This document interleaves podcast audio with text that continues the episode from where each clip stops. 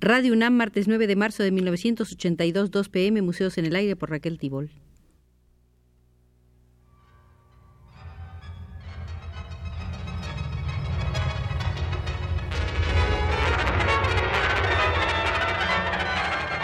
Museos en el Aire.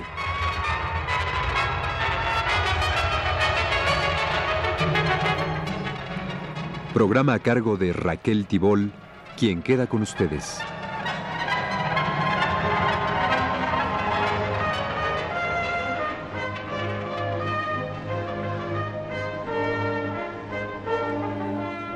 El profesor Lionel Richard nos ha invitado a regresar al Museo del Expresionismo y las corrientes que de él derivaron. Hemos aceptado porque hay aspectos de la relación entre expresionismo y constructivismo que aún debíamos apreciar. Según opinión de George Gross y Weiland Herzfelde, los constructivistas cometían el error de aspirar a mantenerse dentro de la esfera de acción del arte. Ellos estimaban que el verdadero constructivismo solo puede culminar con la profesión de ingeniero, de técnico. En la Unión Soviética, Gross pudo darse cuenta personalmente de que el artista estudiaba estadística y mecánica y que por consiguiente solía ser un estudiante de ciencias y técnicas. La primera solución posible para Gross y Herzfelde era una integración del arte en la ciencia. Había que ver si tal cosa era viable. Por lo que atañe a los países occidentales no lo creían en la medida en que, a diferencia de la Unión Soviética, la técnica ya había llegado a ser un bien común de masas muy extensas, tanto a nivel urbano como rural. Otra solución consistía en pura y simplemente liquidar el arte. Era el método que habían adoptado los dadaístas. Gross, que repasa el sentido de su propio itinerario, ve en ello el resultado del despecho, de la desesperación ante la impotencia del arte, una reacción contra la santificación del espíritu, mientras campan a sus anchas las matanzas, el hambre y la mentira. Para colmo, el dadaísmo flotaba entre las clases. ¿Qué hacer? Tomar conciencia de que existe la lucha de clases, de que la historia del arte y su significado están en relación directa con la historia y el significado de la sociedad. A ojos de Gross y de Herzfelde, la alternativa finalmente solo podría ser esta. O bien el artista se vuelve ingeniero, arquitecto, técnico, para integrarse a las fuerzas explotadoras participando en el desarrollo de su poder industrial, o bien se convierte en el defensor de la idea revolucionaria y se integra al ejército de los oprimidos. Evidentemente, Gross y Herzfelde reaccionan en favor de la segunda posibilidad, aunque ambas imponen el rechazo del arte puro.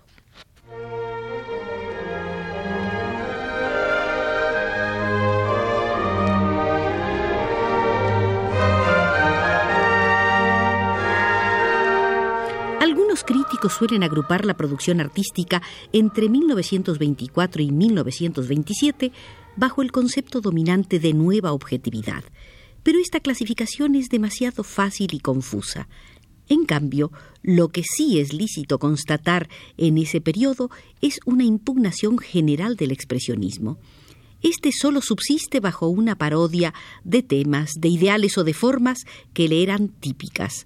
La nueva objetividad, presentada a veces como la prolongación natural del expresionismo, no es más que su antípoda, desilusión y cinismo contra el fervor y la utopía, integración y resignación contra la rebeldía, fuerza del mundo y de los hechos contra la apología de un yo subjetivo y prometeico. El único parentesco entre la nueva objetividad con el expresionismo radica en el hecho de venir después y en que, igual que el expresionismo, la nueva objetividad vive y muere articulándose con precisión sobre unos ejes políticos y sociales. De ello tenemos un buen ejemplo en el Manifiesto del Arte Proletario, firmado el 6 de marzo de 1923 por Theo van Desburg, Kurt Schwitters, Hans Arp, Tristan Tzara y Christian Spengemann. Dice así: No existe ningún arte que se aplique a cierta clase de seres humanos, y si existiera, no tendría absolutamente ninguna importancia para la vida. A quienes quieren crear un arte proletario les preguntamos ¿Qué es el arte proletario? ¿Es el arte hecho por los mismos proletarios? ¿El arte que solo sirve para el proletariado? ¿El arte que debe despertar instintos proletarios revolucionarios? Un arte hecho por proletarios no existe, pues el proletariado, desde el momento en que crea arte, deja de ser proletario y se vuelve artista. El artista no es ni proletario ni burgués, y lo que crea no pertenece ni al proletariado ni a la burguesía, sino a todo el mundo. El arte desempeña para el hombre una función espiritual, cuyo objetivo consiste en liberarlo del caos de la vida, de lo trágico. El arte es libre en la utilización de sus medios, aunque se somete a sus propias leyes, y cuando la obra es obra de arte, se alza ampliamente por encima de las diferencias de clases entre la burguesía y el proletariado. Pero si este arte debiera servir exclusivamente al proletariado, prescindiendo del hecho de que el proletariado vive contaminado por el gusto burgués, quedaría limitado, tan limitado como el arte que se hace especialmente para la burguesía. Un arte semejante no sería universal, no se desarrollaría a partir de un sentimiento de universalidad, sino a partir de opiniones individuales, sociales, restringidas en el tiempo y en el espacio. Y si el arte tendenciosamente ha de despertar instintos proletarios, entonces en el fondo recurre a los mismos medios que el arte religioso o nacionalista. Por trivial que esto parezca en sí, en el fondo viene a ser lo mismo cuando pintan un ejército con Trotsky a la cabeza o un ejército con Napoleón delante.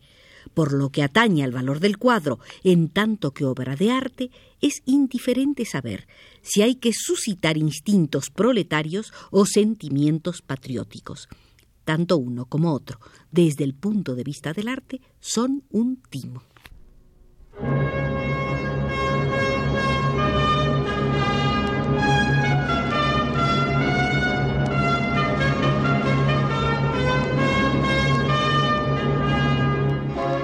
El manifiesto del arte proletario firmado en marzo de 1923 por Desburg, Schwitters, Arp, Zara y Spengemann continuaba. El arte solo debe despertar las fuerzas creadoras en el hombre por sus propios medios. Su objetivo es el hombre hecho, no el proletario o el burgués. Serán únicamente talentos mezquinos quienes, por falta de cultura, en la medida en que no aciertan a captar la grandeza, puedan hacer, dada su estrechez, algo así como arte proletario, es decir, política en estado pictórico. El artista, en cambio, renuncia al terreno específico de la organización social el arte, tal como lo queremos. El arte no es ni proletario ni burgués, pues desarrolla unas fuerzas que tienen el poder suficiente para influir en la cultura entera, en lugar de dejarse influir por las condiciones sociales. El proletariado es un estado que hay que superar, pero precisamente son los proletarios, al limitar con su arte proletario la idolatría burguesa, los que sin ser conscientes se apoyan en esa cultura corrompida de la burguesía, en detrimento del arte y en detrimento de la cultura. Por su amor conservador de las antiguas formas de expresión que ya cayeron en desuso, y por su aversión totalmente incomprensible hacia el arte nuevo, mantienen en vida lo que según programa quieren combatir la cultura burguesa. Así sucede que siguen existiendo el sentimentalismo y el romanticismo burgués, e incluso reciben nuevos ánimos, pese a toda la intensidad de los esfuerzos de los artistas radicales que procuran anularlos. El comunismo ya se ha convertido en un asunto tan burgués como el socialismo mayoritario, a saber, el capitalismo bajo una nueva forma. La burguesía solo utiliza el aparato del comunismo, que no fue un invento del proletariado, sino de los burgueses, como un medio de renovar su propia cultura podrida, tal como ocurre en Rusia. En consecuencia, el artista proletario no lucha ni por el arte ni por la nueva vida que ha de venir, sino por la burguesía. Toda obra de arte proletaria no es más que un cartel para la burguesía. Lo que nosotros preparamos, en cambio, decían Desburg, Schwitters, Arp, Zara y Spengemann en 1923, es la obra de arte total, la cual se halla por encima de todos los carteles, tanto si están en favor del vino espumoso, de Dada o de la dictadura comunista.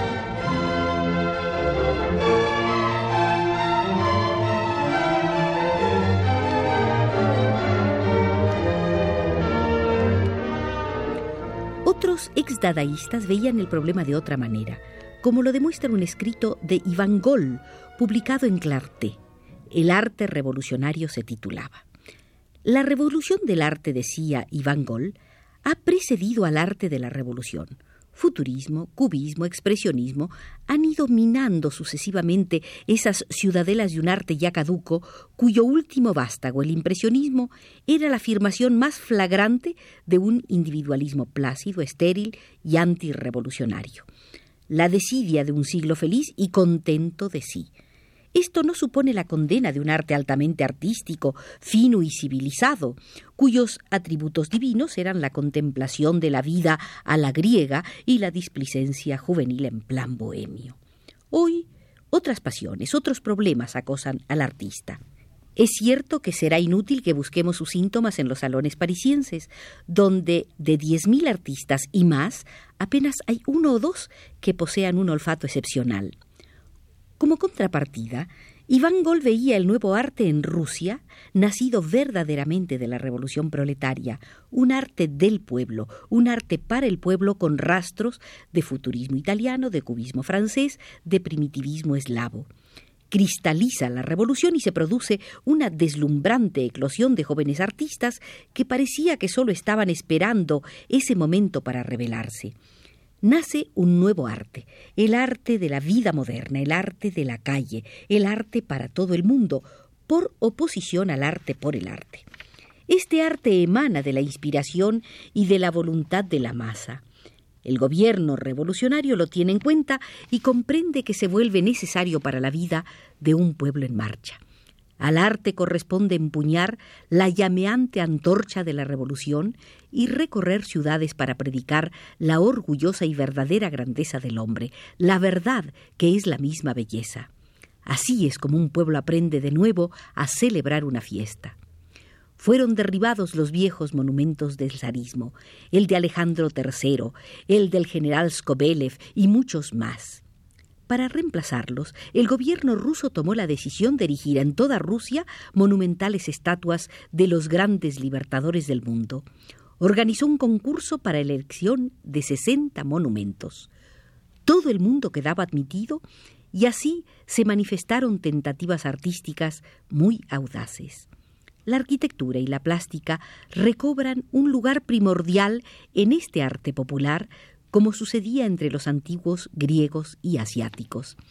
La pequeña tela, adquirida por un rico y hurtada a la humanidad en un rincón secreto, pierde valor. Ahora ya no va a pasar lo mismo. Se crean los cimientos de un arte grande, gigantesco. En lugar de pintar telas, se colorean las calles para todos, se erigen estatuas colosales que dan carácter a las ciudades y que rigen la vida de cada día como realización lograda el monumento a Dostoyevsky y el monumento al pensamiento humano, ambos en Moscú, obra del estatuario Merkulov, fueron una revelación. Propaganda monumental, como se dice en Rusia, la mejor y la más noble propaganda que exista. El Partenón también era propaganda para Apolo. El artista individual pierde significado. La revolución rusa nos demuestra que el arte se encamina a grandes zancadas hacia el arte colectivo, tal como fue el arte de todas las grandes épocas. Queda a nuestras espaldas un renacimiento plúmbeo e insubstancial. Observemos ante nosotros un clasicismo que se avecina y que ha de erigir nuevas catedrales del pueblo, arquitecturas inspiradas por la máquina y el movimiento rítmico de las masas. Todo esto deriva de la prolet culture y se impregna en el alma de un pueblo.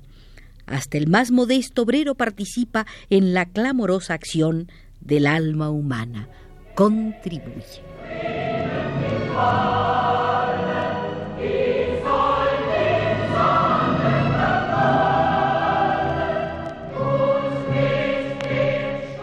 Con este optimismo de Iván Gol, que la Segunda Guerra Mundial echaría por tierra, nos despedimos definitivamente del Museo del Expresionismo, cuyas puertas cierra José Gutiérrez desde los controles.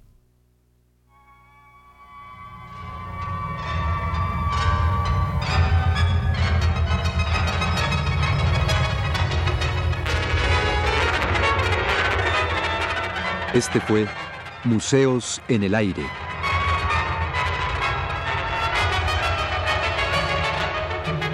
El programa de Raquel Tibol que se transmite todos los martes a las 14 horas.